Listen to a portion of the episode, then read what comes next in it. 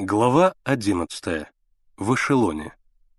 Прижавшись лицом к стеклу, Миша смотрел в черную ночь, усеянную светлыми точками звезд и станционных огней. Протяжные гудки и пыхтение паровозов, лязг прицепляемых вагонов, торопливые шаги и крики кондукторов и смазчиков, сновавших вдоль поезда с болтающимися светляками ручных фонарей, волновали эту ночь и наполняли ее тревогой, неведомой и тоскливой. Миша, не отрываясь, смотрел в окно, и чем больше прижимался он к стеклу, тем яснее вырисовывались предметы в темноте. Поезд дернулся назад, лязгнул буферами и остановился. Потом он снова дернулся, на этот раз вперед, и, не останавливаясь, пошел, громыхая на стрелках и набирая скорость. Вот уже остались позади станционные огни, луна вышла из-за распушенной ваты облаков, серой лентой проносились неподвижные деревья, будки, пустые платформы. «Прощай, Ревск!» Когда на следующий день рано утром Миша проснулся, поезд не двигался. Миша вышел из вагона и подошел к ящику. Эшелон стоял на какой-то станции, на запасном пути, без паровоза. Безлюдно, только дремал в тамбуре часовой, достучали копытами лошади в вагонах. Миша поскреб по ящику и прошептал «Генка, вылезай!» Ответа не последовало. Миша снова постучал. Опять молчание. Миша залез под вагон и увидел, что ящик пуст. Где же Генка? Неужели убежал вчера домой? Его размышление прервал звук трубы, проигравшей зарю. Эшелон пробудился и оживил станцию. Из теплушек прыгали бойцы, умывались, забегали дежурные с котелками и чайниками, запахло кашей. Кто-то кого-то звал, кто-то кого-то ругал. Потом все выстроились вдоль эшелона в два ряда, и началась перекличка. Бойцы были плохо и по-разному обмундированы. В рядах виднелись буденовки, серые солдатские шапки, кавалерийские фуражки, матросские бескозырки, казацкие кубанки.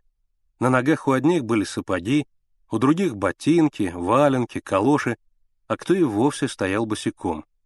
Здесь были солдаты, матросы, рабочие, крестьяне, старые и молодые, пожилые и совсем мальчики. Миша заглянул в штабной вагон и увидел Генку. Он стоял в вагоне и утирал рукавом слезы. Перед ним за столом сидел молоденький парнишка в заплатанной гимнастерке — перехваченный вдоль и поперек ремнями, в широченных галифе с красным кантом и кожаными леями. Носик у парнишки маленький, а уши большие, во рту трубка. Он меланхолически сплевывает через стол мимо Генки, который вздрагивает при каждом плевке, как будто в него летит пуля. «Так», — строго говорит парнишка, — «значит, как твоя фамилия?»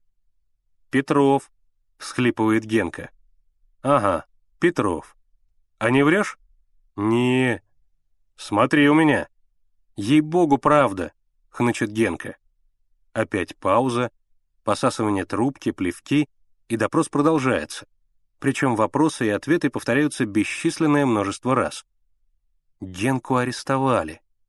Миша отпрянул от вагона и побежал искать полевого. Он нашел его возле площадок с орудиями, которые Полевой осматривал вместе с другими командирами. «Сергей Иванович», — обратился к нему Миша, — «там Генку арестовали. Отпустите его, пожалуйста. Он с нами в Москву едет». «Кто арестовал твоего Генку?» — удивился Полевой. «Там, в штабе. Начальник в синих галифе. Молоденький такой». Полевой и остальные военные переглянулись и расхохотались. «Ай да Степа!» — крикнул один из них. «Ладно», — сказал Полевой. «Пойдем до штаба попросим того начальника. Может, и отпустит». Все влезли в штабной вагон. Парнишка вскочил со скамейки, спрятал трубку в карман, приложил руку к сломанному козырьку и, вытянувшись перед Полевым, боском произнес. «Дозвольте доложить, товарищ командир. Так что задержан подозрительный преступник». Он указал на хныкающего Генку. «Согласно моему следствию, признал себя виновным, что Фамилию имеет Петров, имя Геннадий. Сбежал от родителей в Москву до тетки. Отец машинист. Оружие при нем обнаружено. Три гильзы от патронов. Пойман на месте преступления, в ящике под вагоном, в спящем виде. Он опустил руку и стоял по-прежнему вытянувшись, маленький, чуть повыше Генки, не обращая никакого внимания на хохот присутствующих. Сдерживая смех, Полевой строго посмотрел на Генку. «Зачем под вагон залез?» Генка еще пуще заплакал. «Дяденька, честное слово, я в Москву, к тетке, пусть он скажет». Генка показал на Мишу. «Сейчас разберемся», — сказал Полевой. «Ты, Степа», — обратился он к парнишке, — «беги до старшины, пусть сюда идет». «Есть сбегать до старшины, пусть сюда идет», — молодцевато ответил Степа, отдал честь, повернулся кругом и выскочил из вагона. «А вы», — обернулся Полевой к мальчикам, — «марш отсюда». Генка вылез из вагона. Миша задержался и шепотом спросил у Полевого. «А кто этот парнишка?» «О, брат», — засмеялся Полевой, — «это большой человек. Степан Иванович Резников, главный курьер штаба».